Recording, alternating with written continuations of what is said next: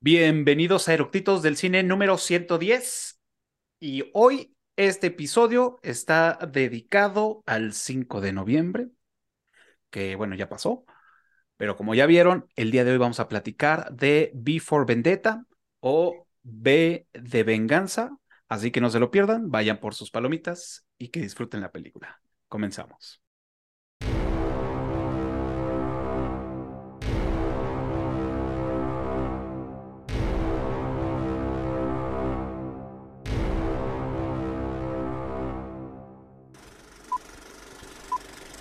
¿Ya está grabando?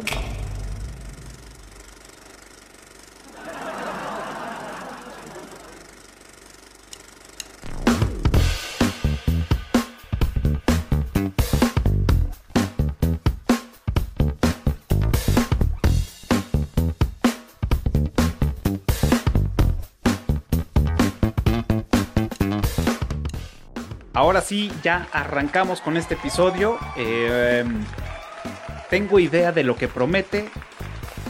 Va a haber como una plática intensa al parecer de esta película. Y como ya vieron, mis invitados de esta noche están de este lado, José Vélez y Tony. ¿Qué tal? Buenas noches, ¿cómo están? ¿Qué hay, Cafá? ¿Cómo estás? JC, ¿qué hubo? ¿Qué hubo? ¿Qué hubo? ¿Qué hubo cuándo? ¿Qué hubo cuándo? Pues aquí picando la uva un rato, platicando. Eh, muchas gracias por venir a este, a este programa, a este episodio, el número 110, para platicar, como ya, ya se los dije en el, en el intro, de V de Vendetta, V for Vendetta, que ya traía como, ya le traía ganas de desde hace un rato hacer este episodio. Eh, no sé por qué no lo había hecho antes. ahí se me traspapeló. Pero afortunadamente nunca es tarde, así que ¿Les parece si arrancamos ya de una vez y durante la plática vamos soltando este como la ficha técnica, director, guionista, porque al final todos estos datos como que son bien importantes sobre la marcha. Entonces, creo que valdría la pena irlos descubriendo. Eh, y pues bueno, la pregunta de Chaleco es, ¿a ustedes por qué les gusta esta película? ¿O por qué quisieran platicar de esta película? El profe Tony aplicó la de la del mandrake, que apareció de pantalla. ¿Cómo iba? ¿Cómo iba la cancioncita de te acuerdas? Maestro de la Ajá, esa. Sí, sí, sí. No me acuerdo.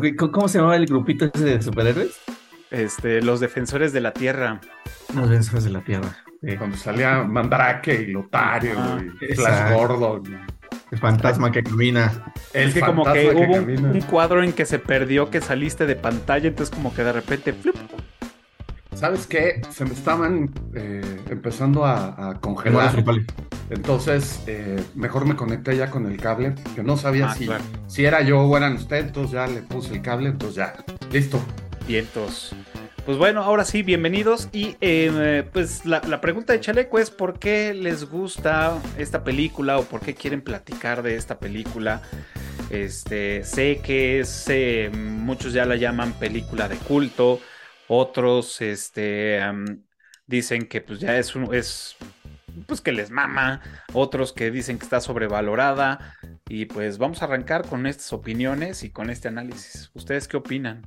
Pues mira, a mí la, yo soy fan de Alan Moore, el, creador, el escritor, ¿no? Creo que eh, por ahí entre de esas discusiones que, solemos tener de, nerds, de, por ejemplo, ¿cuál es la mejor historia de Batman? Invariablemente sale nombrada una de Alan Moore, que es justamente The Killing Joke, ¿no? Eh, eh, a mí Alan Moore me parece un gran escritor de cómics. Ya ahorita entraremos en detalle sobre la personalidad del señor Moore, que también es un tipo muy particular. Entonces, yo leí Before Vendetta, la, o sea, ya el compendio, la, la, novela gráfica, porque primero salió en, en, varios issues y luego ya la sacaron compendiada. Yo la leí en los noventas, o sea, principios de los noventas. Y me pareció una gran cosa. A mí lo que hace Alan Moore es, eh, me gusta mucho. Entonces, cuando vi que iban a hacer la adaptación al cine, sí dije, ah, cabrón, o sea, todo va a estar chido, ¿no? Y luego, pues el guion era de los Wachowski, de las Wachowski.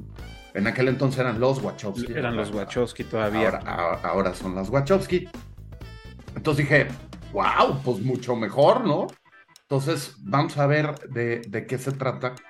Al final, como, como hablamos un poco en el episodio pasado de, de Ready Player One, creo que la novela gráfica y la película sí toman como, como caminos un poco diferentes.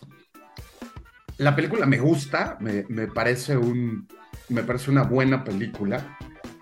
No podría decir que es una buena adaptación de, la novela gráfica, porque Alan Moore es muy denso. Entonces, eh, para hacer una adaptación como quería Alan Moore, casi casi del cómic al cine, no hubiera resultado en un producto entretenido. Vamos a decirlo así, ¿no?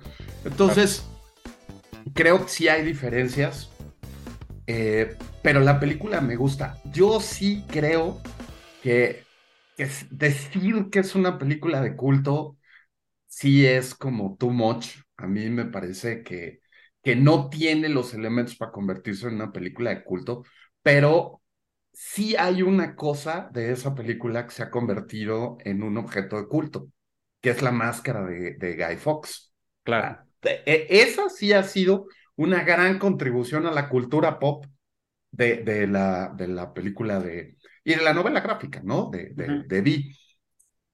E, es, es chistoso, digo, ahorita ya hablamos también un poco más de eso, que, pues a lo mejor mucha gente ahorita la identifica con el grupo este de Anonymous, de hackers, ah o claro. con un movimiento contrarrevolucionario y contestatario, y por eso se usan la, usan la máscara de Guy Fox, pero en realidad, eh, pues el origen de la máscara o quién fue Guy Fox, pues muy poca gente lo ubica, ¿no? Entonces, claro. también Alan Moore se mete en ese rollo para hablar de eso en la novela, y en la película, pues te lo cuentan muy por encimita al principio, y, y ya, ya, ya, vámonos a lo que sigue, ¿no?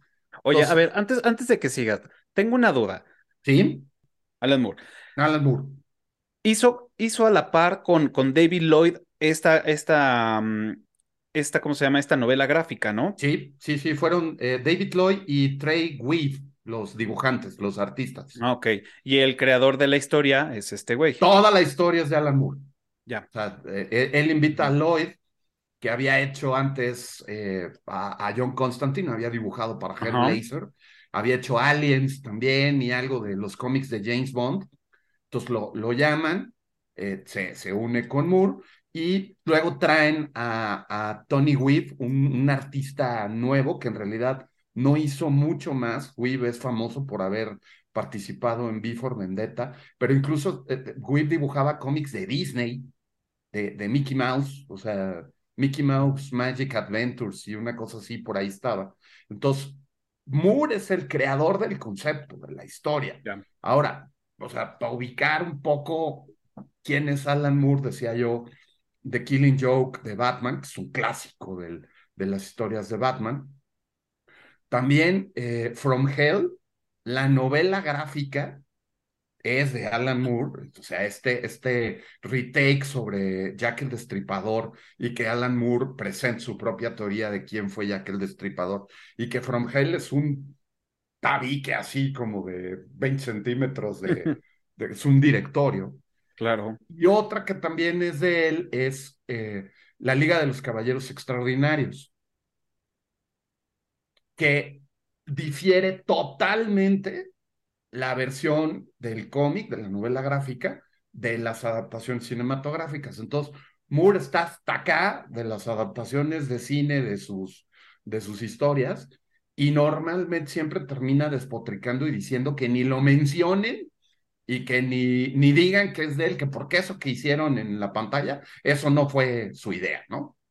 Entonces, en algunas cosas llega a tener razón, en otras creo que sí este, pues como, como buen artista temperamental, de repente sí se, sí se pasa de, de delicado, pero bueno, pues finalmente son sus creaciones y son sus hijos y pues, pues Alan Moore de repente sí es muy, muy estricto con las adaptaciones. De hecho, creo que ni la de Watchmen le gustó, que a mí me parece que fue también Watchmen es de Alan Moore, que a mí me parece que la película es casi, casi un, un, una copia cómic película, ¿no? Comprimida, obviamente, pero a mí me parece que de todas las adaptaciones que se han hecho de Moore, es como la mejorcita, la, la de Watchmen. Entonces, pues bueno, aquí con, con Before Vendetta, una de las cosas que, que causan problema es el rollo temporal. O sea, la adaptación se hace para el año 2005, cuando la situación política que estaba exhibiendo Alan Moore en Before Vendetta, en la novela gráfica, pues ya era una cosa histórica. O sea, Alan Moore saca Before Vendetta como una respuesta a la política de Margaret Thatcher de los ochentas, que Before Vendetta se publica primero de 1982 a 1985 y luego se hace un como un corolario, un remate entre 1988 y 1989. Entonces, es la época de Margaret Thatcher. Entonces, él habla de la situación de Inglaterra bajo el régimen de Margaret Thatcher y lo transporta a esta sociedad distópica. Entonces, cuando los Wachowski hacen la adaptación y empiezan a centrar el foco en Estados Unidos y en las broncas gringas metidas dentro de un gobierno inglés, pues ahí empezaron los problemas, ¿no? Alan Moore estaba cagado porque dijo que él no estaba hablando del pleito entre neoconservadores y, y liberales gringos y que él había, él estaba hablando de Inglaterra, así tal cual lo dijo, y que, eh, pues vaya, o sea, la destrozó la película, ¿no? Dijo que eh, era una adaptación tímida, frustrante, una fantasía liberal impotente, agringada, y que habían creado un clean cut superhero, un masked Avenger que salvaba al mundo y que eh, su personaje de Vi no era eso. Entonces, wow. como verás, pues no le gustó. Sí, ¿no? Pues no. Sin embargo, yo creo que la película vale la pena. La película tiene, tiene sus méritos. Es una película divertida, con todo y que la novela gráfica de Alan Moore es, pesada, porque es un tratado político de sus ideas políticas. Y una de las cosas que tiene Alan Moore con sus, ideas, con sus novelas gráficas es que tienen texto para aventar para arriba. O sea, sí son novelas. A pesar de que, pues, no deja de ser un cómic, hay cajas de texto de toda una página que hay que estar leyendo, donde te está explicando pues todo el contexto y luego pone como, como especie de apéndices o de corolarios al final, que son puro texto, donde te da todavía más información para terminar de redondear la historia. Entonces, el caso particular de Before Vendetta es un, yo así lo veo, es un manifiesto de Alan Moore y de sus ideas políticas, y donde él dice que no quería que no quería hacer juicios morales ni guiar a la gente hacia ninguna de las dos direcciones que él estaba planteando, porque planteó, eh, dentro de la novela gráfica, plantea dos posiciones absolutamente extremistas, el fascismo y el anarquismo. Ajá. Y, y, es, es todo lo que hay, ¿no? Él no dice una es mejor que la otra, de hecho es bastante justo con el tratamiento de ambos lados.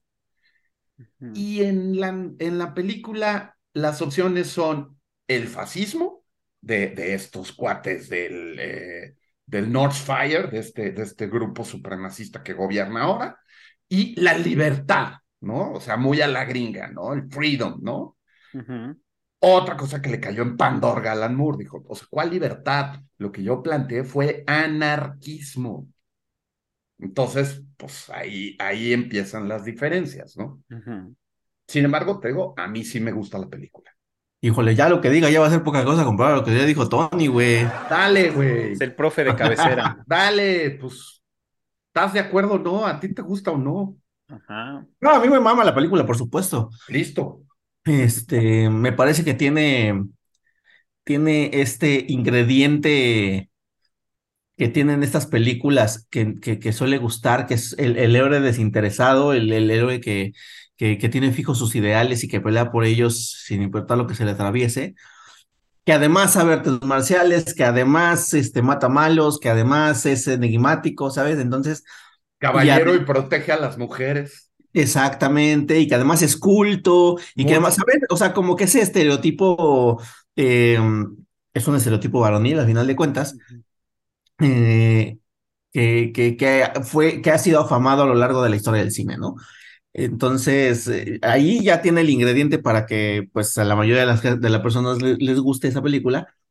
Y pues bueno, si ya nos adentramos un poco ya en, en el discurso, en las diferencias con el cómic, etcétera, etcétera, que eh, em, lo que yo creo que no le gustó tanto a, Alan Moore, y podría estar equivocado, pero como que siento, porque es como que me parece que es, es un poco sutil en su obra que él em, no, no, no, no, no suele dictar eh, juicios eh, éticos ni de moral, pero nunca lo he visto apoyando en la comunidad LGBT, LGBT como por ejemplo, ¿no? Entonces, lo que yo creo es que el momento en el que convirtieron al... Al, al jefe este, amigo. Exactamente, al jefe amigo de, de Ivy, que en el, que en el cómic es el líder de la, de la Stones, eh, y que aparte es amante de Ivy, que lo convirtieron en un, este, en un presentador gay y que pues evidentemente sería perseguido por gay y, por otras cosas que tiene en su casa y tal. Este, pues ahí me parece que se terminó de, este, de pudrir la momia en esa parte, ¿no? Justamente para, para Alan Moore. Em, y que tampoco nos extraña que no le gusta Alan Moore, porque a Alan Moore no le gusta nada. Como, como bien dijo eh, Watchmen es, es, es, casi lo mismo que, que, salió en el cómic em, y no le gustó. Entonces, nada le gusta a ese güey, ¿no? La verdad es que Alan Moore es un poquito loco y se necesita estar un poquito loco para hacer los trabajos que él hace. Seamos, seamos realistas, ¿no? Sí, claro. O sea, sí te gira diferente. O sea, para sí, además, tú, te encuentras a Alan Moore en una banqueta y te cambias de banqueta, güey. Exacto, por supuesto, claro. De la apariencia que tiene Alan Moore, eh, eh, es, es un tipo bastante impresionante, ¿no? Entonces, sí, sí es, sí es algo fuera de serie. Sí lo andas confundiendo con Radagast, la neta. Sí, sí. Eh, ajá, entonces, pues en cuanto al tema de la película, me parece que tiene estos, estos temitas que hacen que, que, que, a la gente le guste, que a la gente mamadora le guste, porque es una película también muy para mamadores de... Sí, este, que, si hablan de cultura, que si hablan de recordar al gobierno, y este, la abertura de Tchaikovsky, y eh, las pinturas, y sabes, o sea, ese tipo de cosas que a la gente mamadora le gusta decir que también saben de eso, también tiene ese, ese, ese, ese pequeño ingrediente. Y pues la verdad es que es algo que llama, que es imán, que, que gusta a la gente y, y me parece que, que es este, muy, muy llamativo. Y ahora la subtrama que a mí me gusta mucho, que es la del detective. Eh, eso me, me, parece un complemento. Eh, o sea, digamos que el, el, el cebo es eh, el personaje de, de, de B, ¿no? Pero el juguito me parece la historia del detective, me parece que es lo que hace que la película se mueva, la que la película este, no te atosigue, tampoco con el personaje de B, o sea, le dan el tiempo correcto a B, le dan el tiempo correcto a Ivy y van alimentando esta trama del detective bastante, bastante bien, obviamente con, los, con las referencias a Hitler y etcétera, etcétera. Eh, pero me parece que tiene como que estuvo, estuvo bien hecha la película, estuvo bien estructurada, aunque no a Alan Moore no le haya gustado, me parece que, que, que eh, en cuanto a lo que es un producto de una película eh, de cine, me parece que le pusieron todos los elementos bien para hacerla una buena película. Y además resulta entretenida, como bien dices, o sea, sí hay ahí una serie de elementos mamadores presentes, eh, eh, sin duda, pero e, es, es entretenida, e, es, es de acción, o sea, es una película que dura dos horas y cuarto y no se te hace pesada en ningún momento, se, se va rápido. Las escenas de acción son una maravilla de, de, las peleas, las coreografías de las peleas son, son una belleza. Y además, es esta parte del discurso de, de, de, Vi eh, que toda la vida, o sea, parece que está impartiendo cátedra, ¿no? Y hasta tiene un humor así como, pues sí, muy británico, pero, pero muy fino, ¿no? Muy, muy, muy culto. Y además, también el hecho de que pues, el personaje prácticamente aparece enmascarado toda la película, ¿no? Entonces, conseguir a un actor que por su expresión física que ya no es facial, sino el movimiento de, cuello, de, hombros, la posición, eh, la expresión corporal. Y después, la sincronización con los diálogos para hacer que, o sea, hay momentos en donde tú crees que hasta la máscara gesticula, ¿no? Que, y, y, la máscara es estática todo el tiempo. A mí me, parece que fue un gran acierto meter a, a alguien como Hugo Weaving, creo que es de los pocos que realmente hubiera podido haber actuado con una máscara que es inexpresiva y que tiene. bueno, fueron varios, ¿eh? no solamente fue Webbing. Sí, fue, también estuvo Purfoy, ¿no? El, el de, Following. Y bueno, su doble, ¿no? Que era el, el, doble de acción también, el que, el que hizo ahí algunas cosas. Y pero su voz también ayuda, o sea, su, su, voz también sirve para muchas ocasiones, tanto como para narración, como personaje en primera persona y en tercera persona. O sea, también la forma de, de, su timbre, el acento, el cómo este, entonar las palabras, puta, lo, lo, lo hace cabrón. A mí me encanta la dicción que tiene y la, pues, la oratoria que hace. Desde que aparece la primera vez cuando, cuando agarran a Ivy los policías que, que la van a agredir ahí en el, en el callejón, este, desde cómo llega y se presenta y les dice, ¿qué, qué estilo de tipo, ¿no? O sea, bien pudo haberlos insultado y lo hizo, pero con un estilo y una categoría que a mí eso me gusta mucho del personaje de la película. Voy, voy, a ser muy sincero con ustedes, digo, siempre he sido sincero, pero me voy a sincerar a, a cámara. Y es, nunca he sido fan de esta película. Se me hace una película muy interesante. Sí, tiene cosas, este, mucho, y, y tenía bajo ese concepto de es una película para mamadores, ¿no? Me gusta, me gusta. En alguna vez tuve la oportunidad de hojear este, la, novela gráfica, no la leí, nada más fue así como de, ay, mira, yo la tengo, a ver, presta, y la hojeé rápido. Este, me pareció interesante, bien había visto la película y decía, o sea, sí está chida, güey, pero no entiendo por qué la gente la mama, ¿no? Este, y ahora que la, que la, volví a ver, o sea, sí tiene muchas cosas bien interesantes, sí tiene unas cosas, pero sigue sin ser mi top, o sea, sigue, este, sin ser como, güey, me mama esta película. Y buscando datos y buscando un poco sobre, sobre esta, sobre esta eh, en internet, me encontré algunas publicaciones de muchos años atrás donde este, la estaban promocionando, de, no fue para el estreno, pero sí este, fueron algunos posts como subsecuentes al estreno dos, tres años después. Este, para los que no bueno, esta, esta película se estrenó el, el, el, el el, 13, el 17 de marzo del 2006. Yo más o menos he de haber leído estos posts como del 2008, 2009, y a mucha banda decía, no, que, o sea, había más comentarios negativos de me aburrió, me dio hueva. Y creo que también funcionó mucho por el nicho de gente que a lo mejor en, en esa plataforma leí, ¿no?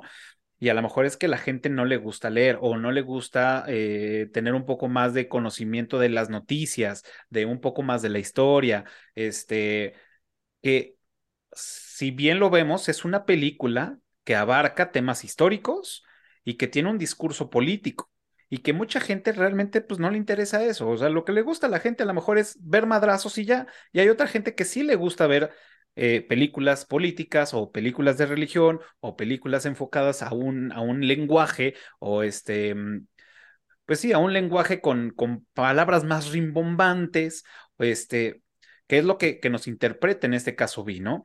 A mucha gente sí se le hace muy interesante, a otros dicen, güey, qué hueva, ¿no? A mí partes en la madre y ya. Entonces, cuando estuve leyendo todos estos comentarios, dije, wow, o sea, sí, sí fue como un, ok, sí hay mucha gente que, que no por el discurso de la película y por el otro lado, sí por el discurso de la película. Claro, ¿no? Creo, creo que ahí hay, algo que sucede mucho. Eh, creo que ahora ya ha cambiado un poco esa idea, pero, o sea, regresándonos a finales de los 90, mediados de los 90, principios de los 2000. Cuando se hablaba de una adaptación de un cómic al cine, pues en automático pensabas que era una película de superhéroes, como lo que se había hecho, Batman, Superman, que pues básicamente era lo que había pegado en, en los 70s y en los 80s. Y al pensar en eso, pues, estás pensando en, una historia básica, lineal, no demasiado complicada, con personajes conocidos al público y que pues, es una película de madrazos y de efectos especiales, ¿no? Finalmente.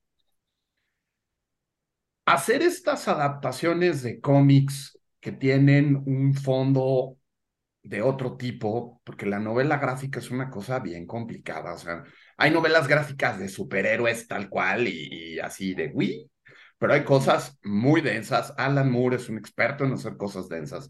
Otra, por ejemplo, que a lo mejor poca gente sabe que fue una adaptación de un cómic también, y que esta la hizo Cronenberg, la de historia de violencia, la de Vigo Mortensen, de la, mm. el que se vuelve mafioso, el que es el mafioso que lo descubren en su, en el pueblo donde está escondido, con, con Ed Harris.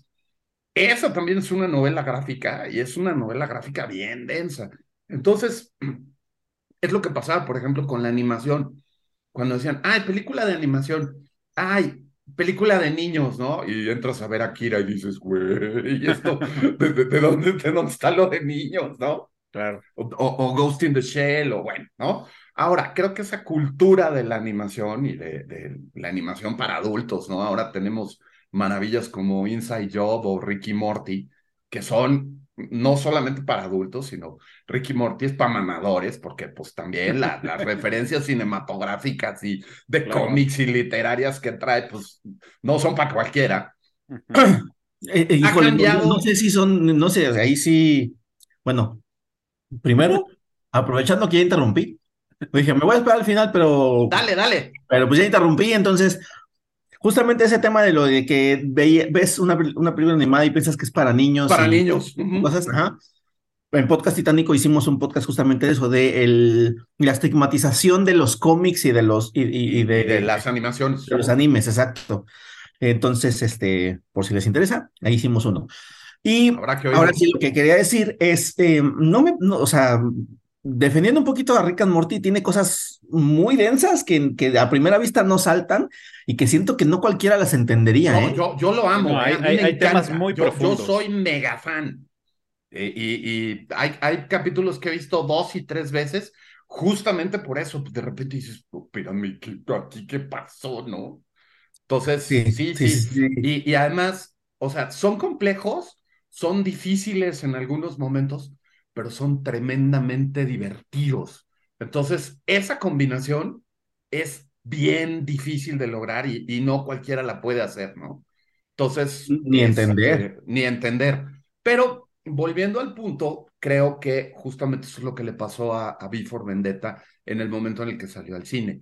Todavía estaba esa idea, ah, del cómic, y, y, además yo me acuerdo, lo vendieron como un superhéroe, Cafa, cuando apareció en, en, en la película. O sea, te decían que era un superhéroe. Entonces, obviamente, pues, tú vas al cine, si no leíste la novela, creyendo que vas a ver una película de superhéroes, que vas a ver al hombre araña, que vas a ver a Batman, y de repente sale un güey que habla como maestro de literatura o de filosofía, y que pues sí es buenísimo para repartir chingadazos, pero pues trae ahí una onda bien rara que pues si no te gustan las distopias tipo 1984 o El Mundo Feliz, que pues ahí las ves clavadísimas y que incluso Moore las citó en algún momento como influencias también. Pues de repente dices, ¿y esto qué tiene de superhéroes, no? ¿A qué hora sale el supervillano tipo el Joker, no? Pues no, no aparece nunca, ¿no? Entonces, creo que en su momento eh, por ese asunto de venderla como una película de superhéroes, causó esa reacción en el gran público que fue a verla, pensando que iba a ver a Batman. Claro. Y, yo creo que también fue como, ah, o sea, un año anterior se acababa de estrenar Sin City. Sí, y eso sí fue una adaptación cómica. Ajá.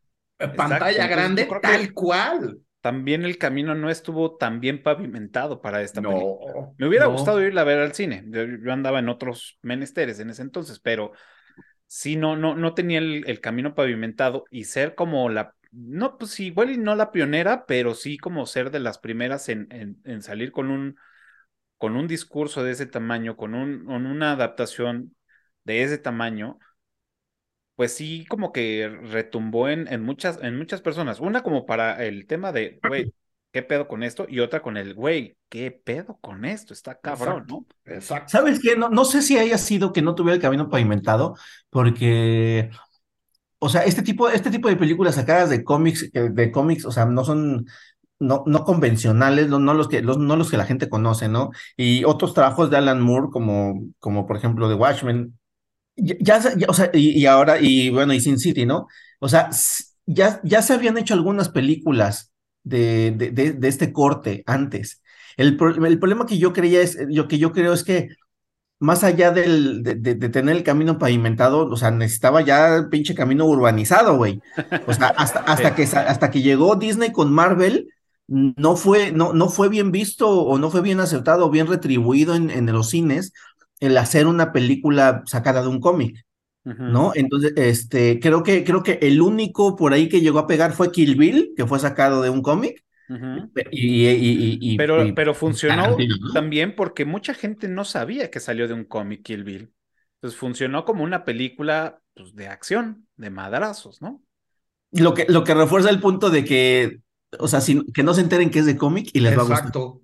Pues como, como, te digo, como historia de violencia, o sea, la, la de, la de, la de Cronenberg.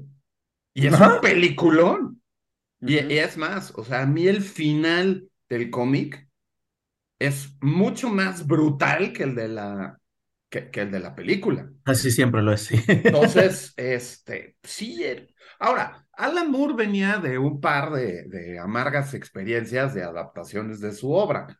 O sea, ya había salido From Hell, que no le gustó, pero, ah, o sea, ahí ya pues, nos metemos en, otro, en otros menesteres, ¿no?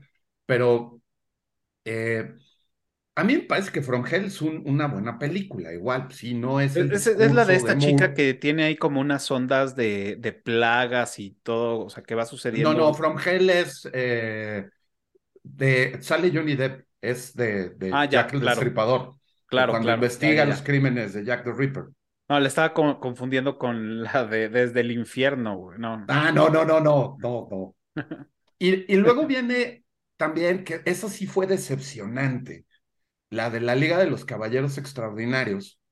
Híjole, a mí sí me gustó esa. Hijo, pero sabes que la película está padrísima, es es súper emocionante, es una película de acción, el ver ahí a los personajes literarios que aparecen es una cosa bien chida, pero vaya, la, la, la novela de, de, de Hasta está mejor, sí, sí, sí, la verdad es que no le hacen, no le hacen honor a... No le hicieron justicia. Y además, una vez más, esta Liga de los Caballeros Extraordinarios, la novela de Alan Moore, es otra vez, para mamadores que saben de literatura clásica. Porque hay incluso una serie de guiños al Marqués de Sade, Alicia en el País de las Maravillas, a... bueno, entonces... Hasta, hasta Maquiavelo, creo. Sale Maquiavelo, o sea, mencionan a los 120 días de Sodoma del Marqués de Sade así de pasadita, eh, eh, entonces, eh, hay un expediente de una tal Alice N que este, hace viajes interdimensionales y, o sea, finalmente, conforme te va contando, te está recontando la historia de Alicia, pero desde el dossier de una agencia de investigaciones.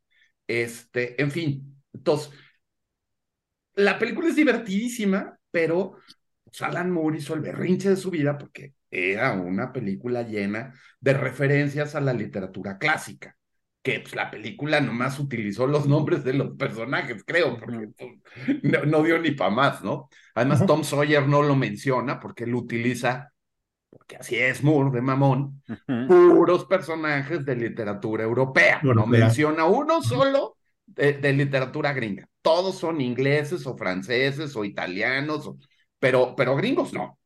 Entonces. O escandinavos.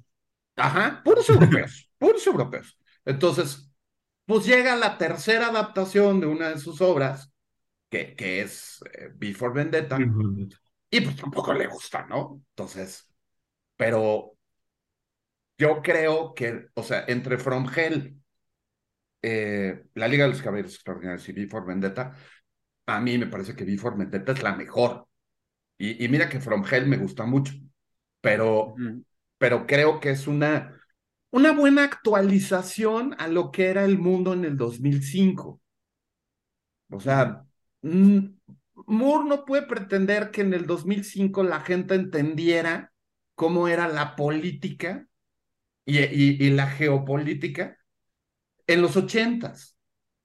Porque, pues, a partir de que en el 89 cae el muro de Berlín, el mundo se transformó y ya no lo volvimos a ver igual a los que nos tocó vivir eso, pues sí tenemos la idea de esa transición entre, entre el muro y, después del muro. Pero las generaciones que vienen después de eso, pues el muro es una cosa que si acaso se los enseñan en, la, en, la, en las clases de historia y no más. Entonces, creo que la, la, la, la genialidad de los Wachowski fue adaptarlo a una situación ideológica política del momento para que la gente le, le captara cuál era el conflicto. Entonces. Y ahora que, y ahora que, que, que, mencionas eso, digo, nada más es que quiero abrir un paréntesis. Dale. Y es, es como, como, como bien dices, bueno, las Wachowski arman este desmadre y que bueno, mencionan que, que lo, lo querían hacer desde pues, tiempo atrás, ¿no? Pero no, no, no encontraban la forma. Este, después dijeron, bueno, pues vamos a hacer nosotros la película, luego, bueno, la adaptación y bueno, por ahí mencionan, ¿no? Que pues sí, terminaron pues cansadas de, de haber hecho la, la, trilogía de Matrix. Sí. Entonces dijeron, ¿no saben qué? Pues nada más la escribimos y pues que alguien se aviente el tiro, ¿no? Que alguien más se aviente el tiro. Y bueno, hay que escoger a, a, James Mc, que pues bueno, él ha hecho, ha hecho pocas, pocas cosas. O sea, como director ha sido, ha tenido 10 trabajos hasta, hasta hace poco hizo algunos episodios de Sensei de esta serie, este, hizo pues Ninja es Assassin. Es que es compa de los Wachowski, porque él fue el director, el asistente de director en la trilogía de Matrix. Entonces, pues, estuvo muy pegado con ellos. También fue el asistente de director de Alex Proyas en, en Dark City. Y, y también en, en el episodio 2 de Star Wars, también anduvo ahí eh, haciendo sus pininos. Entonces, pues por eso los Wachowski lo jalan, porque pues ya eran compas, ya se conocían y le dicen, ándale, denle chance aquí al, al, joven McTeague a que haga lo suyo, ¿no? Sí, y, y, el, y el punto que, que, quería mencionar es que, bueno, ya como adaptación del guion, de, de, deciden que, pues bueno, esta, esta película, o bueno, esta historia corriera, este, en el, en el, ¿qué era? En el 2000, en el 2020, ¿no? o sea, que viene de Gran Bretaña, de, de, Gran Bretaña del 97, de, pues, del ataque nuclear, ¿no? De estas bombas. Sí, sí, y luego viene, este, ya como digamos más hacia la actualidad, la película pues se va corriendo en el 2020, que mencionan que es después de una pandemia, lo cual a mí se, o sea, fue como de, güey, qué pedo, ¿no? Como los Simpson, ¿no? Sí. Sí. sí o sea, está cabrón, o a lo mejor tienen algo que ver estas viejas, no sé. Pues mira, no lo ¿Saben algo que nosotros no? Pero pues Ahí, sí, cabrón. Sí, eh, incluso lo mencionan, ¿no? Lo del virus que crearon los gringos, o sea, le echan la culpa a, los gringos de, haber creado el, el virus y, y en, la, en la novela gráfica, también mencionan la, la guerra nuclear aquí, pero en la novela gráfica justamente vienen de una, de una guerra nuclear que se gesta en los ochentas, que pues en los ochentas sí hubo varios momentos en los que la cosa se puso muy tensa y que sí pudo haber acabado en un, en un desmadre de esos. y, y pues después ya es esta sociedad distópica que, que es postapocalíptica después de la guerra nuclear. Pero justo mencionan, la, mencionan una pandemia. Es, es cierto. Eso está cabrón. Sí. Eh, a ver, eh, tengo otra pregunta. Y es, digo, ya más o menos sé por lo que han dicho, pero a lo mejor para la banda que nos está viendo, este, Y es, ¿ustedes qué creen? ¿Que realmente inspire hacia una anarquía esta película? ¿Que sea una inspiración a la anarquía? No, yo creo que la, o sea, la, la, película no tira hacia la anarquía como la novela gráfica. Ahí sí es muy evidente que habla de anarquía. La película tira otra vez a esta idea muy gringa de la libertad, ¿no? De que estamos viviendo en una opresión, en un fascismo y tenemos que pelear por nuestros derechos, por nuestra libertad, ¿no? Yo no creo que la película promueva anarquía, salvo tu mejor opinión, mi querido JC. Yo tampoco creo que, que promueva la monarquía. De hecho, el, discurso todo el tiempo, la película todo el tiempo te lo dice. El título, V de venganza, o V for vendetta. Eh, y todo el tiempo el protagonista está diciendo, es que estos güeyes hicieron esto, hicieron esto y tienen que pagar. Eh, o sea, es, eh, toda la línea es, es, una línea de venganza. Que sí, hay una rebelión de la gente sobre por cómo son estos culeros, sí, pero pasa a segundo plano porque la historia principal, de nuevo, la historia de B es venganza. Este la, historia, del detective es eh, buscar lo que hicieron estos güeyes, ¿no? El porqué de la venganza, ¿no? Entonces, y después viene la historia de Ivy, que es el de eh, mujer empoderada y etcétera, etcétera. Entonces, hay tres tramas encima del tema de lo de la anarquía. Entonces, a mí me parece que está muy difuminado ese tema de la anarquía durante la película y pues no, no, no, no, no llega ese mensaje. Además, la historia del detective también es una historia de venganza, porque cuando lo, cuando empiezan a sospechar de él, después de lo del ataque a la torre, cuando el, el, tipo de la policía secreta le dice, pues tu mamá era irlandesa, ¿no? Dice, y pues tuvo reculé lo que les hicieron en San Maris o en San James, no me acuerdo, que hice hace, hace años, ¿no? Y, le, y, y, es cuando le dice, llevo 27 años de ser militante del partido no me jodas, ¿no? Pero sí le ves la cara de, de, de, de que chale, ¿no? Entonces, también ahí el detective trae su, su onda personal eh, de venganza, ¿no? También, ¿sí? Claro. Sí. Digo, hice, hice, hice, esa pregunta porque también eh, leyendo pues, los comentarios de la banda que, que estuvo, este, pues bueno, que la vio, muchos de, muchos sí mencionaban, incluso algunos videos en YouTube mencionan que inspira este, este, esta de la anarquía, ¿no? Y yo creo que más bien fuera, fuera de, lo que, de lo que ustedes están comentando, se enfocaban más hacia lo que hacía la gente, ¿no? No hacia, hacia, las trama, hacia la trama principal de la película. Que ahora bien, si hay gente que lo, que lo notó, entonces, o una, o se pachequearon de más, o realmente ellas, o sea, sí estuvieron, sí estuvieron este, captando ese mensaje.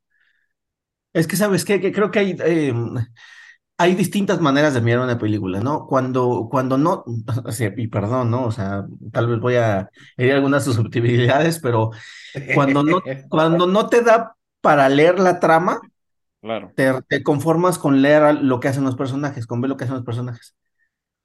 Entonces ahí, ahí puede haber este, eh, malas interpretaciones porque, ah, estoy viendo lo que hace, pero no estoy analizando el por qué lo hace, ¿no? O sea, está aquí, por ejemplo, eh, que, que, quiere volar el, el, parlamento. El, parlamento, este, y que quiere, y que, y que le manda a las personas esto, lo de la máscara, y que quiere derrocar a un, a un tirano. Ok, sí, hace eso y eso te podría decir anarquía, pero ¿por qué lo hace? La historia que te está contando. Entonces ya cuando te adentras más dices, ah, ok, es por esto, ¿no? Entonces sí, yo creo que sí, como que si, si, ves, la, si ves la pintura muy de cerca, sí puede ser que sí. Pero si ya, ya te alejas y ves como que la pintura completa, entonces ya dices, ah, no, es que va por acá, y acá, y acá, y acá, ¿no? Me parece. Sí, no, yo, yo estoy de acuerdo también. Además, eh, por ejemplo, lo que hablamos de la máscara, ¿no? Que ahora se ha convertido en un símbolo dentro de la cultura pop, diría yo, más que eh, un símbolo político per se o, de una ideología, o sea, se ha convertido en un símbolo de eso, ¿no? De esa rebelión, de, o sea, es el, el Fuente Ovejuna moderno, ¿no? Este, aquella obra del siglo de oro español donde pues, la pregunta era quién mató al comendador y, la, y el pueblo completo respondía Fuente Ovejuna, señor, que era, pues, el anonimato de que todo el pueblo había conspirado para matar a este comendador que era el cobrador de impuestos malo y todo, ¿no? Entonces, ese anonimato de, de, que todos fuimos representa ahora, está representado por, por la máscara de Vi, ¿no? Que al final, como dice JC, cuando reparten las máscaras y sale todo el pueblo con la máscara puesta, pues todos somos eh, eh, Guy Fox, ¿no? Eh, Insisto, ahí habría que entrar un poco en, quién fue Guy Fawkes. Era un extremista católico que intentó matar al rey, al rey James I y a toda su, su gente que eran eh, protestantes, colocando explosivos en lo que era el antiguo Parlamento británico. Entonces, este, pues no es un símbolo de la libertad, no es un símbolo de eh, proteger al pueblo, no, era un extremista religioso. Qué bueno, las broncas entre la Irlanda católica y la Gran Bretaña, etcétera, etcétera, que son históricas, ¿no? Pero enfocándonos en el puro hecho de quién fue Guy Fawkes y qué es el 5 de noviembre, que era el día que iba a ser ese atentado, pues es un extremista religioso que intentó volar un, a, sus opositores políticos y religiosos, ideológicos. Y, y, eso, o sea, equipárenlo a lo que quieran de ahorita. Y eso, ahorita, alguien que hace eso, no está bien, o, no es bien visto, o no está chido. Pues, y sin embargo, te digo, yo creo que producto un poco del desconocimiento, se ha adoptado la cara de Guy Fawkes como este símbolo del, de la rebeldía, pero esta rebeldía romántica, ¿no? Incluso un poco, ¿no? Entonces, pues no, no tenía nada a la fecha lo siguen honrando a este güey. Sí, sí, sí, porque, o sea, es todo un hecho histórico. Se hace esta noche de, de que se hacen fogatas y fuegos artificiales y todo para, para recordar aquel hecho histórico, pero pues hay que, hay que ponerlo en su debido contexto, ¿no? Claro. Entonces, y, mira, a lo mejor esto es un, poco, como decía José hace rato, políticamente incorrecto, pero pues, sucede con otros símbolos, ¿no? Por ejemplo, el, la suástica está relacionada con los horrores de la Segunda Guerra Mundial y el nazismo, pero en realidad la cruz gamada, que es el símbolo de la suástica, pues es un símbolo que viene desde mucho más atrás y que antes de que, de que el Partido Nacional Socialista la utilizara como, como estandarte, pues no significaba eso. La suástica era otra cosa. sí, hasta, incluso hasta Buda lo tiene, ¿no? Claro. Ahora hay también un, un el, nudo celta, parte del nudo celta, que son tres triángulos, es una de las formas de representar al, al, nudo celta que representa a Odín y demás, eh, y que es un tatuaje muy socorrido a, por cierto, eh, estos tres triángulos entrelazados lo han usado grupos supremacistas blancos últimamente como símbolo. Entonces, si de repente te ven ese tatuaje, pues también creen que eres este de los de los compas del Ku Klux Klan y de todos estos, porque es un símbolo que ha adoptado estos supremacistas blancos y no es eso. Entonces, creo que con la máscara de Guy Fawkes pasa lo mismo. O sea, se ha romantizado esta imagen y bueno, ya también es hasta cotorreo, ¿no? Entonces. Claro.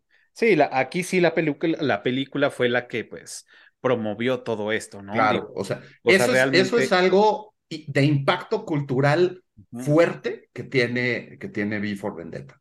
Exacto. Sí, o sea, realmente para la banda que sí le mama, pues sí es algo que, pues, por lo menos todos quisimos, a lo mejor en algún momento quisimos este, disfrazarnos, ¿no? De eso y comprar la máscara y en, en, una, en una fiesta de disfraces, este, vestirnos, o sea, pasó por nuestra cara, por nuestra cabeza, ¿no? Sí, fue el, el, disfraz de Halloween más vendido de ese 2006. Seguramente, sí, o sea, seguramente, o sea, realmente sí, sí, sí inspiró, ¿no? Y como bien lo dices, ahora ya forma parte de esta cultura, este, pues que ya lo ves y sabes, pero, o sea, es más, no necesitas ver toda la cara, o sea, con, o sea, por decir, digo, ahorita ustedes no lo están viendo, pero en la edición tengo el, el, el símbolo este, de, de la máscara y está a la mitad de la máscara, entonces con que ya nada más veas un poco, ya reconoces perfectamente quién es, ¿no? Entonces, creo que sí, y si por esa parte hicieron una gran chamba. Sí. Este, y, y ese es el ejemplo claro de que, pues, esta película ha trascendido de una forma, pues, fuerte, ¿no? Tiene un impacto cultural hasta nuestros días y te digo, aunque no conozcamos el origen o quién es o qué hizo, inmediatamente lo reconocemos, ¿no? Entonces, eso es, eso es lo, lo poderoso de un símbolo. A ver, ahora tengo otra pregunta muy similar a la otra. Y es, esto es porque también lo estuve, lo estuve viendo y leyendo y, y dije, bueno, me pareció interesante y es, vi que es, es un héroe, es un villano o es un antihéroe. ¿Cuál vi? Aquel- ¿El aquel de la película o el de la novela? No, el de la película, el de la película. No, en el de la novela ya sabemos qué es, pero, Ok, ok. pero más bien el de la película. ¿Ustedes qué creen que sea un héroe, un antihéroe o un villano? Pues villano no es. O sea, desde, desde mi, mi parecer, ¿no? No creo que tenga las, o sea, hablando de, de Dungeons and Dragons, no creo que calificara como un lawful good, así, un, héroe bueno, bueno, bueno, bueno, tipo Superman, ¿no? El Boy Scout. Creo que podría ser un, un chaotic good, hablando también de las clasificaciones de, de Dungeons and Dragons, o sea, un tipo que se deja llevar por sus propios intereses, pero que de alguna manera también busca hacer el bien. Esto, pues lo vemos pues, cuando salva a, a Ivy de la policía secreta o cuando después de que ella lo salva en el edificio eh, de la televisora, pues incluso la piensa, ¿no? Así como de, hijo, ¿qué hago con esta? ¿No? La dejo aquí, me la llevo. Bueno, pues me la llevo, ¿no? Entonces, creo que sí tiene esas características heroicas eh, que, de las que hablaba JC al principio, también así como, como muy, que puedes identificarte mucho con esas características de héroe. No me parece que sea un, un antihéroe, eh, o- o, por ejemplo, tipo el Punisher, ¿no? Que pues, Ujú. ese güey sí es.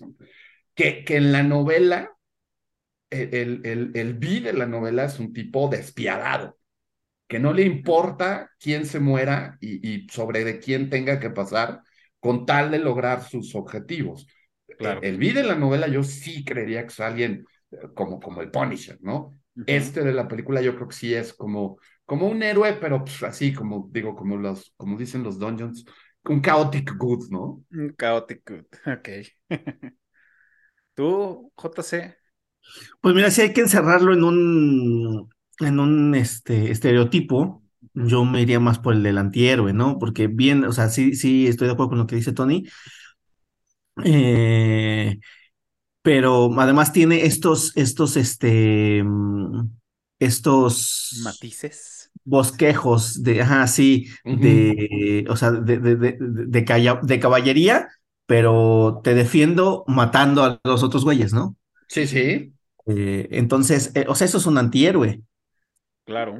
O sea, y, y, y aparte, este, voy a buscar, pues sí, este, deshacerme del mundo de, o sea, de, de este, hacer que el, que el mundo no tenga esto, este tirano, pero Ah. como parte de mi venganza, ¿no? Sí, sí, que, que funciona para mis propios objetivos. Exactamente, ¿no? Entonces, me parece que eso es como muy, pues, muy actitud de, de, de, de antihéroe, ¿no? ¿Ustedes qué opinan? Claro. Y, y fíjate, hay, hay, hay un, hay un, este, mm, hay una escena que es muy clave. Y, y creo que todos, eh, cuando la vimos, en ese momento, cuando la vimos, dijimos, ya valió, ya valió barriga, señor Verga, ¿no? Y es cuando está la niña disfrazada con su máscara, con su sombrero Sí. y está pintando propaganda, sale corriendo y la, y la matan. La matan. Ahí es cuando dices, ahí ya valió madres porque se va a dejar venir toda la banda. La niña de los lentes, ¿no? Dices Ajá, tú. exacto. Ajá. Entonces, aquí lo que me hace pensar son, son, y, yo también creo que es un antihéroe, y es, si es un güey con unas intenciones buenas, pero su necesidad, en este caso de venganza de hacerlo, sobrepasa eso. Y, lo digo por, por estas cosas. A lo mejor y estoy sobreanalizando más el pedo, pero creo que se vale. Y es, soy un güey que quiere este, acabar con, con, con, este, con el malo este, ¿no? Con este, Adam, con Schutler, ¿no? y quiero chingarme y aparte quiero derrumbar los, los edificios este, históricos que hicieron y la chingada, ¿no? Ahora, supongando, ¿no? Ok, va el Parlamento, ¿no? Que lo va a desmadrar, pues ahí hay gente que trabaja 24 horas, ¿no? Entonces, de entrada se los va a chingar. Y los que estén alrededor, ¿no? Luego, yo necesito carne de cañón, necesito que, necesito alguien que sea la chispa para detonar todo este pedo.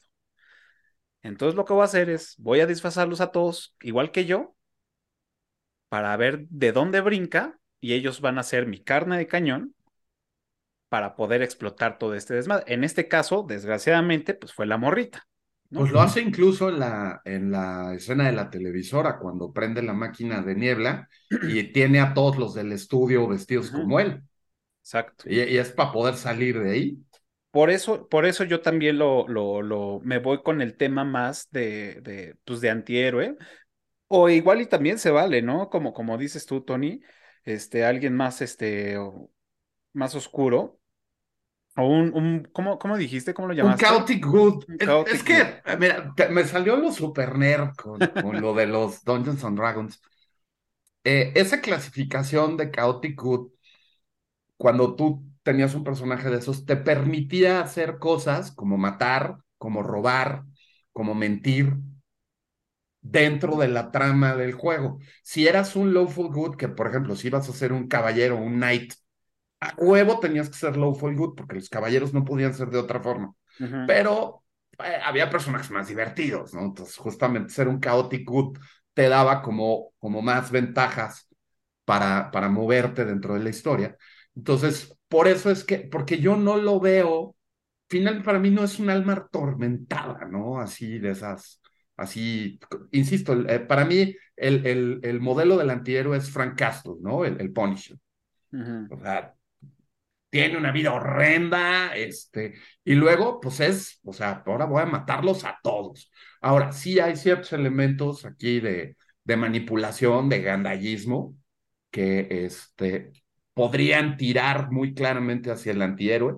Sin embargo, te digo, yo sí me quedo un poco más del lado de, de que es, o sea, es un héroe caótico, ¿no? Bueno, esas eran como las dos preguntas como que tenía más curiosidad por, por saber cómo ustedes este, habían percibido esta película. Eh, no sé si tengan algún dato que quieran compartir antes de, pasar a la trivia, algún dato curioso o algo así, antes de pasar a la trivia. Pues mira, yo tengo aquí un par de, datitos bonitos. Uno es, la, la, novela gráfica había vendido más de 500 mil copias antes del estreno de la película. O sea, era un éxito. O sea, la, la, gente le gustó. O sea, sí hubo un mercado y hubo un, un grupo de fans de esa, de esa novela. Entonces, obviamente se impulsaron también las ventas después del estreno de la película, pero antes ya había vendido medio millón de copias. Y para una historia como Before Vendetta, medio millón de copias es un montón. Y el chisme dice que en realidad mucho del coraje de Alan Moore de, eh, hacia Before Vendetta es porque él quería hacer la adaptación. O sea, él, quería hacer la película y él quería hacerla. Y pues al final Warner lo mandó al diablo. Este, ahí fue un, una cuestión estrictamente de negocios, porque Before Vendetta se publicó primero en, en Inglaterra, en un sello independiente de cómics.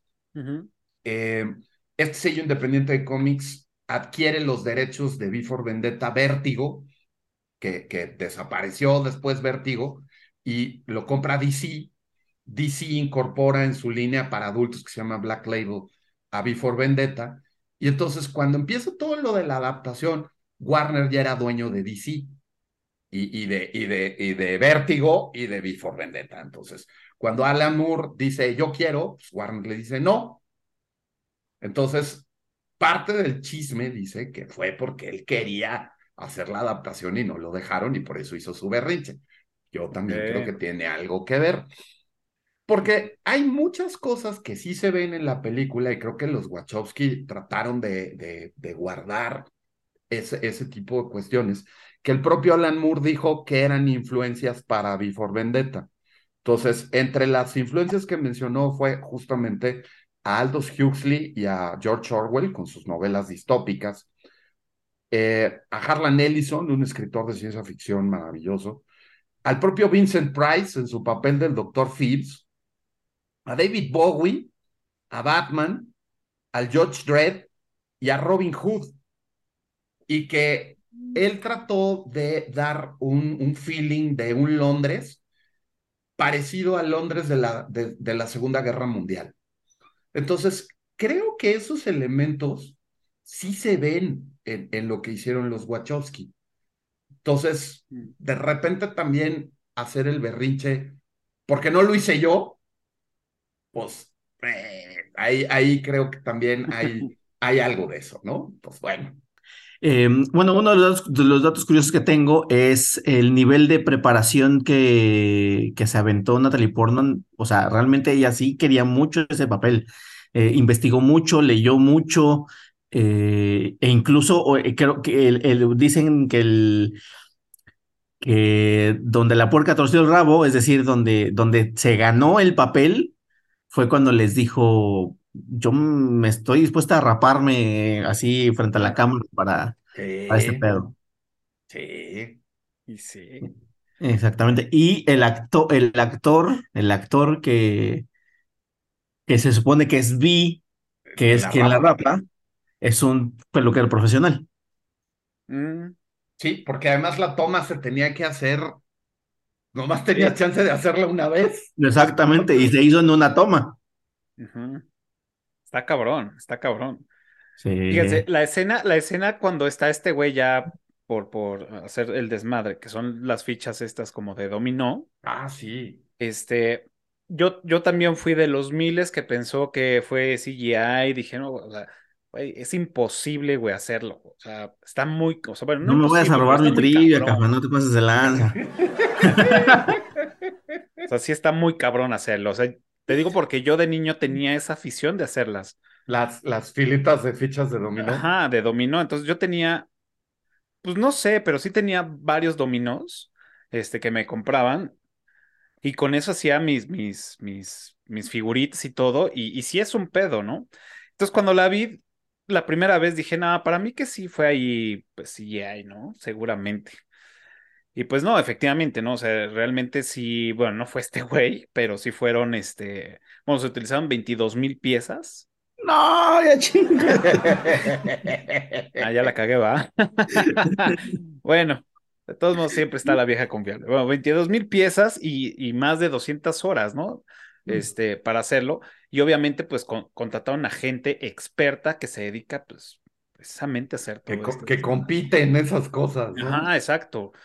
O sea, realmente, o sea, y, me- y cuando leí el dato dije, güey, está- o sea, sí está cabrón. O sea, de entrada pues, sí tienes que tener un pinche pulso cabrón, ¿no? Yo con mi pulso de maraquero, pues está cabrón, ¿no? Pero sí, sí me, me puse a ver unas imágenes en, en, en, en YouTube, en TikTok, de, de estos güeyes que hacen, pues digámosles de alguna forma obras de arte con estas chingaderas y luego de repente nada más es un clic para que se complete eh, la visión y dices, güey, está cabrón, ¿no? Entonces, pues bueno, era como, como el, de los datos que ya le vine a, aquí a estropear a JC su trivia. Caray, hombre.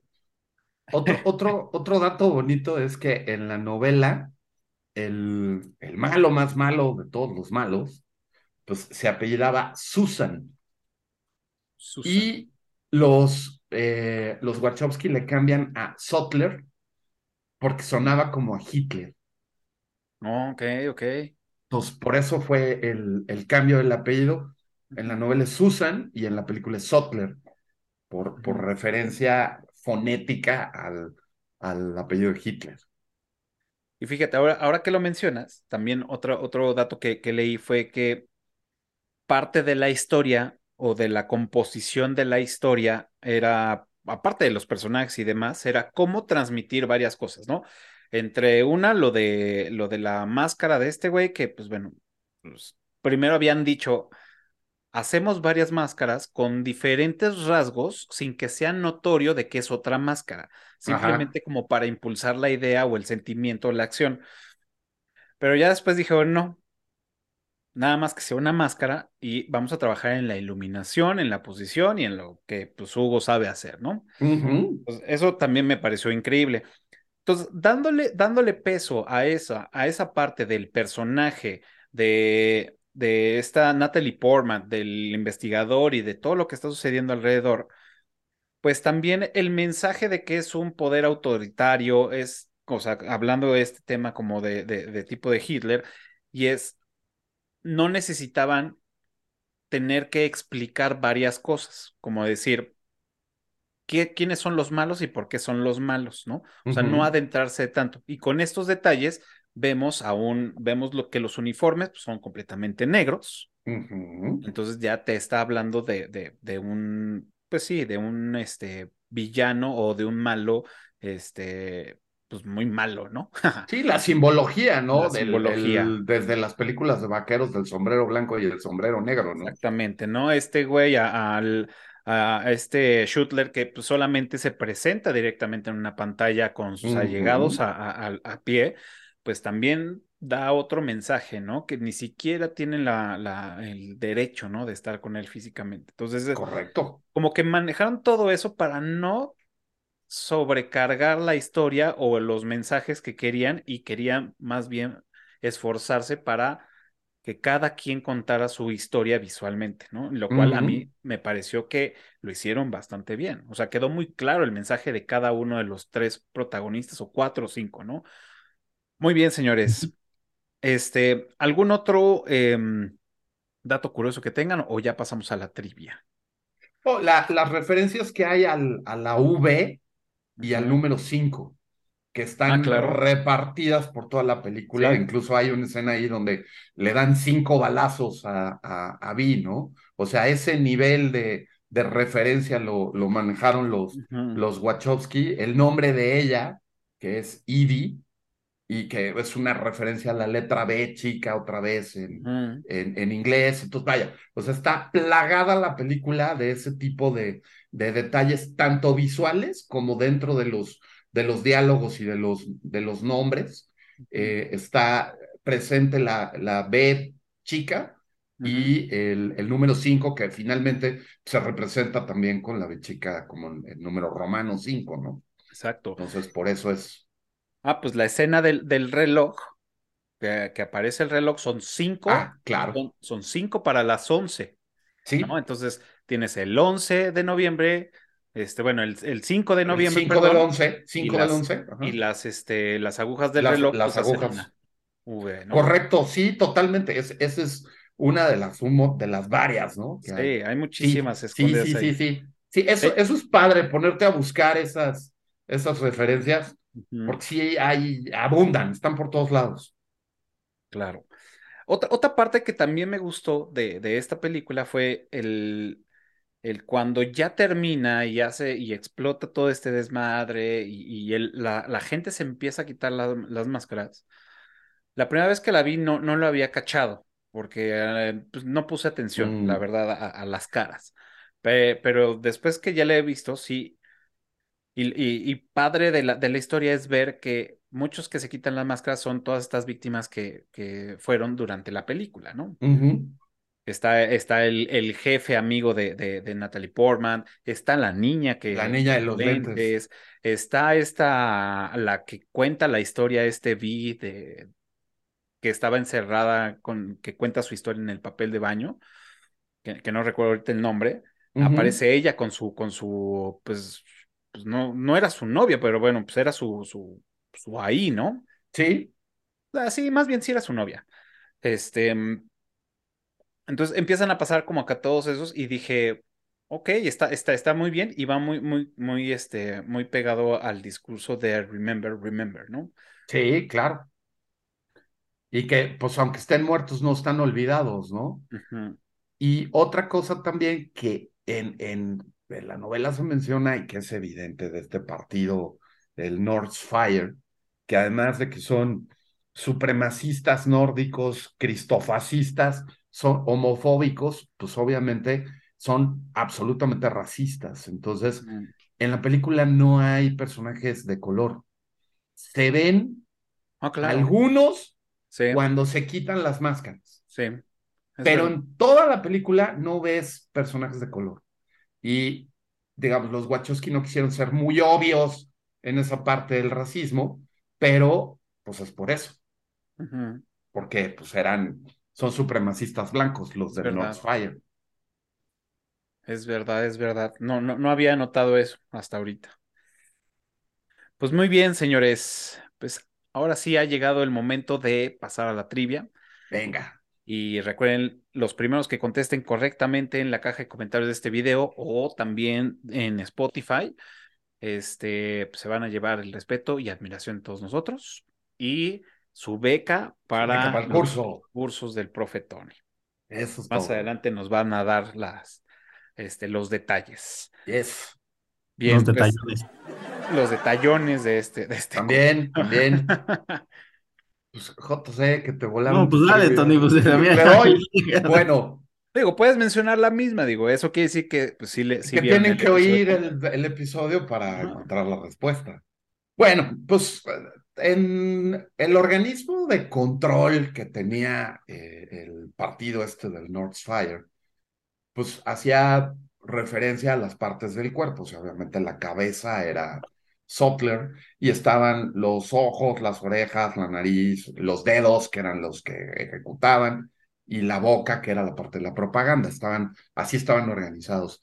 Sin embargo, en la, en la novela gráfica hablan de otro organismo de control, no solamente esta estructura que parece estar relacionada a las partes del cuerpo. Hay un sistema como tipo el Big Brother, un, sistema de, computadoras que mantiene un control estricto sobre la población, no solamente eh, la parte humana, ¿no? Y este sistema tiene un nombre. ¿Cómo se llama ese sistema de control? Que en la película no se menciona. Eso sale mencionado en la novela gráfica. Ok. Que fíjate, eso le vamos a dar más tiempo a JC. Eso me recuerda a otro, a otro dato curioso que leí, que fue en las escenas de, mm, del, enfrentamiento, digamos, donde va a estar todo el personal armado con la gente, con, sus, con sus máscaras y todo, este, pues nada más les permitió el gobierno, el gobierno de, de, de pues sí, de, de Londres, dijeron, ok, bueno, para poder filmar solamente puede ser en la madrugada y este, solamente vas a poder parar el tráfico cuatro minutos por escena. Entonces, pues de ahí ya fue un pedo, ¿no? Pero lo, lo más interesante también de aquí fue que, ok, bueno, va a ser una escena con gente armada, bueno, necesitamos que todas esas armas tengan un código de barras y que esos códigos de barras estén asociados a cada uno de tus extras para poder, y, y todavía vamos a investigar antecedentes de cada uno de los que van a aportar armas este, pura seguridad. ¿Sí? Entonces, lo cual me pareció, dije, ay, güey, o sea, excesivo, pero pues es uno de los controles que deberían de existir. Muy inglés. Muy inglés. Y además, pues estás hablando de la sede del y además, británico. Van a parar todos a tomar el té. van todos a parar el té. No, y o sea, y está bien porque, pues digo, y aún así, pues lo que pasó a, a, este actor que, que, mató a la directora, ¿no? Con, me voy a adelantar y mi trivia, ¿cuál es el nombre de la rosa que cultiva Vi? Tiene dos nombres, uno el nombre de la, de la novela gráfica y otro nombre el de la película. Con que nos digan cualquiera, de los, dos, o los dos, es completamente este, válido. Y lo mencionan, entonces no, no, no, pasa nada. Em, pues em, la única que se me ocurrió, seguramente van a tener que ver la película para decir es ¿cuántas espadas lanza Vi en el enfrentamiento final? Está bueno ese. Sí, sí, sí, es de, de, de chutársela otra vez. Y además es una gran escena. sí. Pues muy bien, señores. Ahí está la trivia. Y recuerden, los primeros que contesten, ya sea por la caja de comentarios de YouTube o por eh, Spotify, se van a llevar este, su beca para los cursos del profe Tony. Obviamente, pues el reconocimiento y admiración con bombo y platillo aquí en los siguientes episodios. Señores, pues bueno, ya estamos este, por terminar este episodio y nos falta, eh, bueno, pues rankear esta, esta película. Como saben, la ranqueo en mis redes sociales. Este, Y del 1 al 10, ¿cuánto le pone? Mira, yo le pondré un 7-5. Creo que sí. Eh, ahí yo sí me veo muy influenciado por la, por la novela gráfica. A mí me gusta más la, la novela gráfica y aunque me parece una muy buena película, es una película divertida eh, y, y, bien lograda, creo que sí eh, me, me, influye mucho en el gusto el, la historia original. Entonces, yo por eso le, le pondría un 7-5. ¿Tú, JC? Qué vio rudo, ¿eh? ¿Eh? Yo pensé que le ibas a poner, o sea, realmente pensé que le ibas a poner más. No, no, no, no, no. Ahí, ahí sí. Pero yo sí, lo, yo sí le voy a poner más, porque mm, sí, sí, la, la, novela gráfica está bastante mejor, pero también están mejor los libros del Señor de los Anillos y no por eso les voy a dar menos calificación. De acuerdo, de acuerdo. Yo sí le pongo nueve, güey. O sea, las actuaciones están chingonas, la historia está bien. O sea, si, si te vas a la que, que es una adaptación, eh, de ahí le bajas puntos, pero, pero si, si nadie te dice nunca que existe una novela gráfica, ves la película, dices, no mames, está bien hecha, buena, buen, buen argumento, buenas actuaciones, buena trama, eh, el protagonista se muere, güey. O sea, chingón de principio a fin, chingón de principio a fin. Yo, yo, le, yo le pongo y, fíjate, o sea, sé que existe una, una, una, una novela gráfica, la vi, no, no, no la leí, ojé rápido, este, pero sí tengo como ese, ese poder, ¿no? De decir, no, no sé, no he visto la, la novela gráfica y la voy a separar porque, pues, evidentemente no, no la puedo comparar más que los dibujitos. Y a mí también me gustó, o sea, sí se me hace una película que cumple con varias cosas. Tiene acción, este, tiene ahí unos mensajes profundos, este, las actuaciones, como bien lo dice, también me gustó. Tiene una parte, pues si no es cómica, tiene una parte, pues chistosona, tiene unas escenas que, que vale la pena. Y el hecho que, como bien lo dice JC, que el principal muera y que se da como la batuta, en este caso a Ivy, pues o sea, me lateó, ¿no? Y hay algo que también digo, me, me recordó, me recordó mucho al, al, Conde de Montecristo esta película. Sí, sí, de hecho, también los Wachowski dijeron en algún momento que se habían basado en algunas historias de venganza clásicas, como el Conde de Montecristo y el Fantasma de la Ópera. De venganza, ¿ven? La línea. La sí, sí, totalmente, totalmente. Sí, pues a mí el, el, el, Conde de Montecristo a mí es una de mis historias predilectas, eso sí, me, me encanta. La del tatarabuelo de Íñigo Montoya. Exacto. Ok, señores, pues muy bien. Y pues ahora ha llegado el, la tarea para la próxima semana, la recomendación. ¿Qué están viendo? ¿Qué nos recomiendan? Adelante, adelante. Pues yo me acabo de echar, creo que llegué un poco tarde, pero este, la segunda temporada de Alice in Borderland. No la he visto. Qué maravilla, qué ¿eh? maravilla. Y mira que yo, yo, le, yo le tenía un poco mis dudas. Yo tengo miedo. Que la primera es magnífica. Y dije, hijo, a ver si no se nos caen. No, no, no, no, no, qué, qué, qué buena cosa.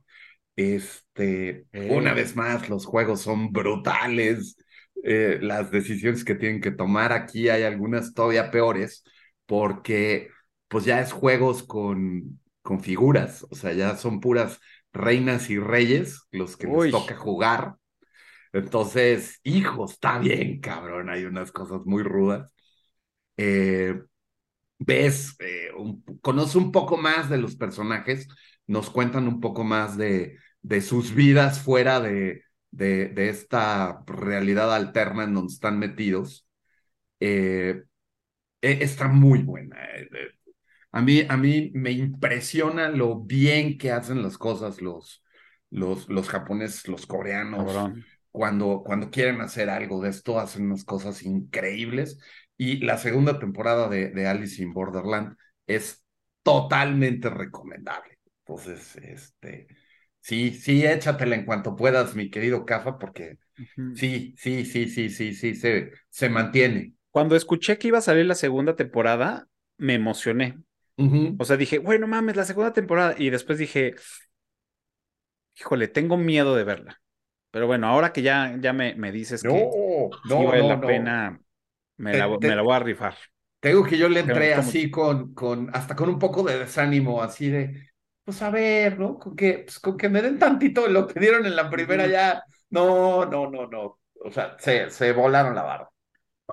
Mi recomendación de serie es, eh, llevo, no, no la he terminado, llevo tres, cuatro capítulos, pero sí, sí está buena, o sea, sí, sí está buena, eh, la historia te dice, no mames, qué pedo, o sea, la, la premisa te dice, a ver, y eh, te, te, te, da para el debate intelectualoide ma, es mamador de, del, del compromiso y de, o de, de, del, del, dilema ético y moral.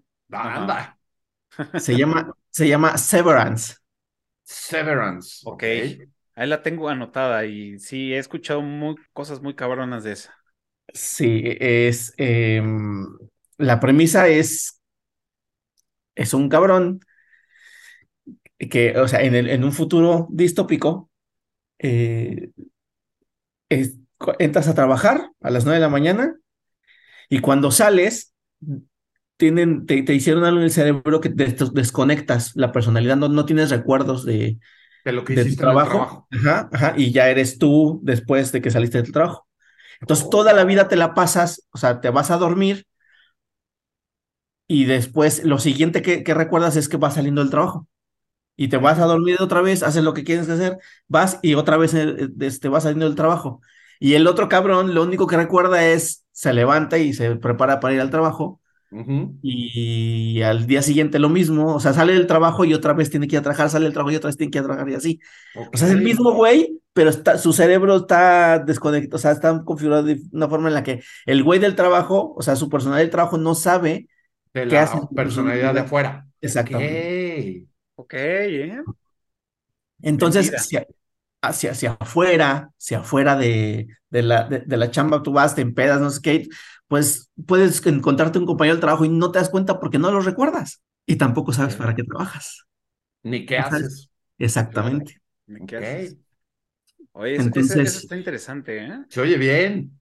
Severance. Okay. Severance, sí, se ¿Ese está en, en Apple Plus? Está, está, sí, está en Apple Plus. Ok.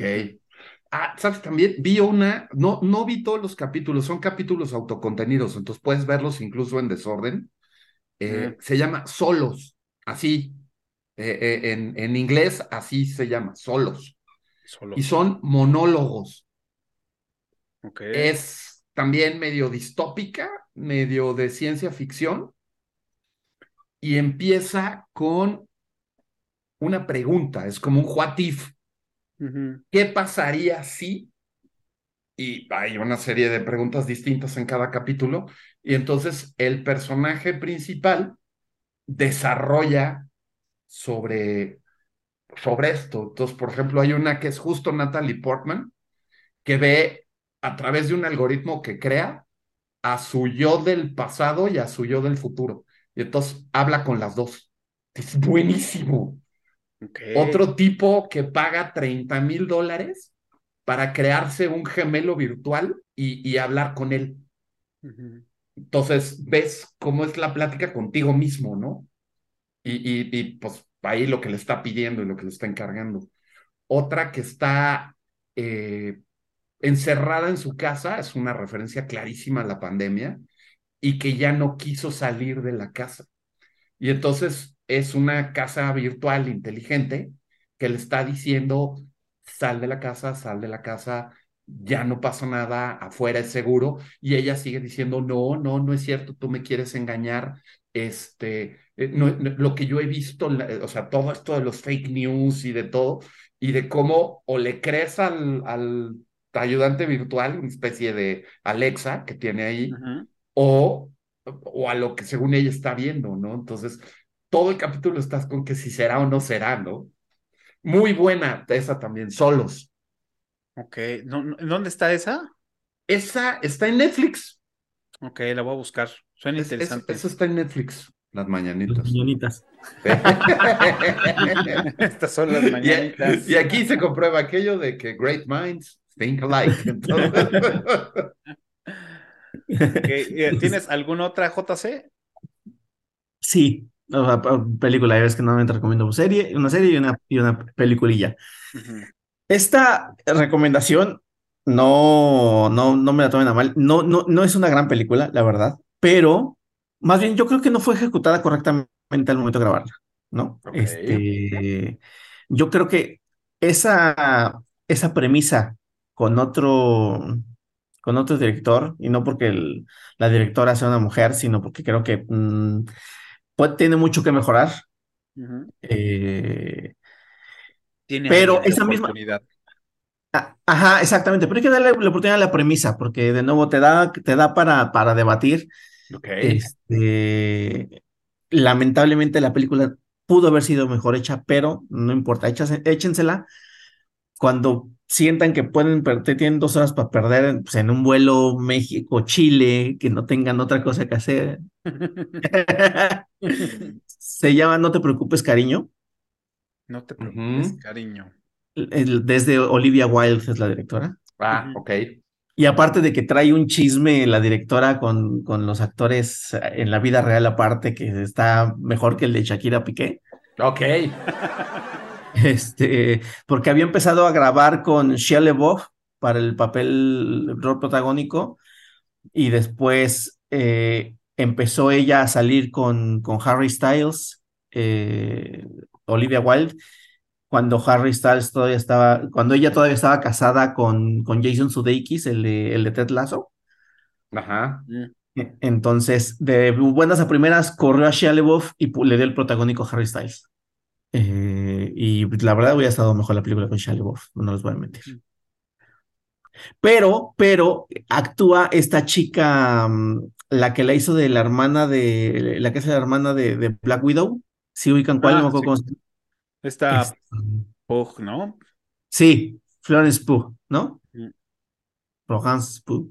Bueno, ella, puta, la pinche actuación que se, que se avienta en esa película, chulada, ¿eh? Chulada. ¿Vale la película? Sí, la actuación de ella sí. Ok. Y la premisa también. Ok. Échale uno clayo. Va. Bien. Pues, eh, yo qué les puedo decir, esta semana les, lo que he visto y que pues vale totalmente la pena, es, retomé, bueno, más bien ya este, salió la segunda temporada, ya tiene un rato que salió, tiene un par de meses, que salió White Lotus. Mm. Este, la primera temporada dije, bueno, no mames, está, está cabrona, totalmente recomendable. Y ahorita la segunda temporada está empezando bastante bien. O sea, creo que sí va para algo grande esta serie, ¿no? Y de hecho, la, este, en los Golden Globe acaba de, de, de, ganar de actriz de reparto la señora esta que sale en esta serie, que lo hace cabrón.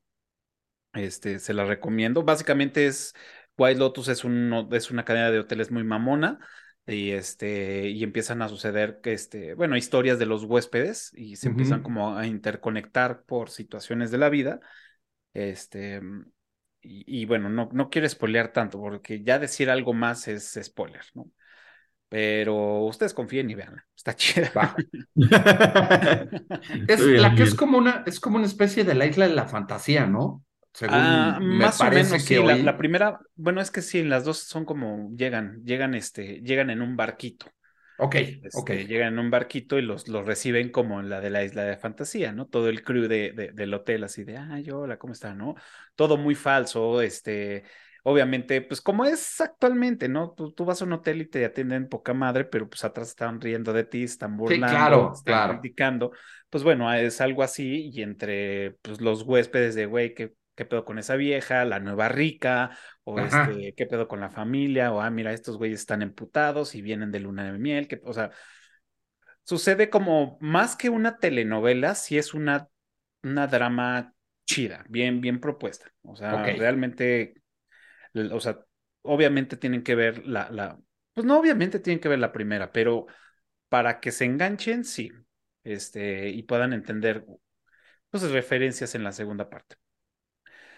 Esa es la, que estoy ahorita retomando. Y una recomendación que me hizo Ale desde ya hace tiempo, que no le, no la, no la había querido ver porque son cinco temporadas y, este, y hay poco tiempo. Y, y, bueno, ahorita que ya está, que empezaron a salir las nuevas series que, que quiero ver, pero las están sacando un capítulo a la semana. Entonces me estresa eso, entonces mejor me espero a que salga toda y ya la veo. Entonces como que dije, bueno, ahora sí la voy a ver. Y se llama The Hans May Steel. No sé Otra si... que también está basada en una novela de ciencia ficción, de esa, de, de ciencia ficción distópica. Ajá. Está, Sí, es muy buena. puta. Sí está muy cabrón. el Sí, sí, es ¿eh? muy buena. Está A mí me, a mí me mm, está muy lenta para mi gusto. Ya, o sea, ya, ya ambos ya la vieron. No, yo no he visto la, la serie, yo leí la novela. Ah, Yo ok. me Y la- la novela, la novela es muy buena. Luma la ve, Luma la ve y me he aventado varios capítulos con ella. Y la, la historia está muy buena, pero me desespero. Sí, el ritmo es un poco lento, es un poco. Pero Me desespero por el ritmo, sí. a mí no, o sea, no me ha, des- no me ha disgustado hasta eso el ritmo. Todavía espero que no se encasillen en eso, porque si, si ya se encasillan en eso, ya empieza a dar hueva, ¿no? Pero, pero de repente empiezan a sacar unas madres que dices, chinga, seas mamón. Muy buena, véanla, se la recomiendo si no Ok. la han visto. Digo, la, la novela seguramente debe ser una, una maravilla. La novela es muy buena. Y pues bueno, ahora sí, señores, este, pues ha llegado el momento de irnos, de despedirnos. Este ha sido un buen, un buen episodio platicando de B de venganza, B for Vendetta. Pues es el momento de despedirnos. Señores, muchas gracias por venir. Y obviamente, pues pueden mencionar redes sociales y cualquier este proyecto que traigan. Pues gra- gracias, Cafa, como siempre, este, gracias, JC, yo me la paso increíble cada vez que me, que me invitas y que platicamos de todos estos temas. Este, en redes sociales estamos como eh, señor Boogeyman en, en Twitter, en Instagram. Eh, estamos también, bueno, mi, mi, mi Twitter personal y mi Instagram personal, Tony Goriknek. Y ahí estamos con lo de los cursos, que este proyecto que ya lleva un par de años caminando y que pues ahí, ahí, ha ido creciendo. Justo estamos por iniciar eh, el 15 de febrero nuestro curso sobre cultura pop de los ochentas, la, la década que lo cambió todo y se va a poner bien bueno. Vamos a, van a ser dos veces al mes las clases y lo tenemos proyectado que dure todo el año. Vamos a hablar de cómics, de caricaturas, de programas de televisión, obviamente de cine, por supuesto de música, que es un elemento clave dentro de la década de los ochentas, y pues va a ir ahí también aderezadito con algo de historia, de qué pasaba en cada uno de los años de la década, para que los vayamos identificando. Se va a poner muy bueno, se van a divertir y pues ahí los esperamos a todos. Muchas gracias, Cafa. Muchas gracias. Ah, el podcast Refritorama, Mm. que estamos ya trabajando en la segunda temporada, pero pues échense la primera para que vean este, que, Eh, tiene buenos- que está divertido. Entonces Sí. estamos ya planeando la segunda, próximamente anunciaremos ya el, el lanzamiento de la segunda temporada. Gracias, Cafa. No, gracias a ti, Tony. Como siempre, eh, nuestro profe de cabecera, siempre ilustrándonos con, con todo ese conocimiento. Muchas gracias, Tony. Y bueno, pues, Cafa, como siempre, muchas gracias. Ya sabes, ya sabes que aquí andamos. Eh, mm, yo estoy como JC-Vélez en casi todas mis redes sociales. Y como ya lo mencioné durante ese podcast, tengo yo un podcast que se llama Podcast Titánico, en el que hablamos de lo que se nos cruce, de fútbol, de, de películas de Disney, de Marvel, de videojuegos, de música de videojuegos, etcétera, etcétera. Eh, y pues bueno, estamos a punto de regresar de vacaciones, entonces ya vamos a empezar con la temporada 4. Vámonos. Bien. Eso chinga. Pues bien, muy bien, señores, muchas gracias. Y también, eh, bueno, aprovecho para agradecer a los que se conectaron en TikTok, que todavía siguen por acá conectados, los que se conectaron por Clubhouse, muchas gracias. También recuerden todos los martes con ustedes. Y con ustedes que no están viendo, nos pueden encontrar en todas las redes sociales como Eructitos del Cine. También pueden escuchar este y cualquier otro episodio en su plataforma favorita de podcast, iTunes, Spotify. Y pues donde inició todo esto aquí en YouTube. Y si ya llegaron a este momento, este, háganos el paro y suscríbanse, denle pulgar arriba y píquenle a la campanita que nos ayuda mucho. Nos sirve muchísimo para este, poder llegar a más, este, a más personas y hacer más grande esta comunidad. Y con ustedes nos vemos todos los jueves a las 12 del día. Tienen un nuevo episodio de Eruptitos del Cine. Así que, señores, JC, Tony, muchas gracias por haber venido conmigo, platicar conmigo de esta película. Y ya saben, nos vemos el próximo jueves. Cuídense mucho. Chao. Chao.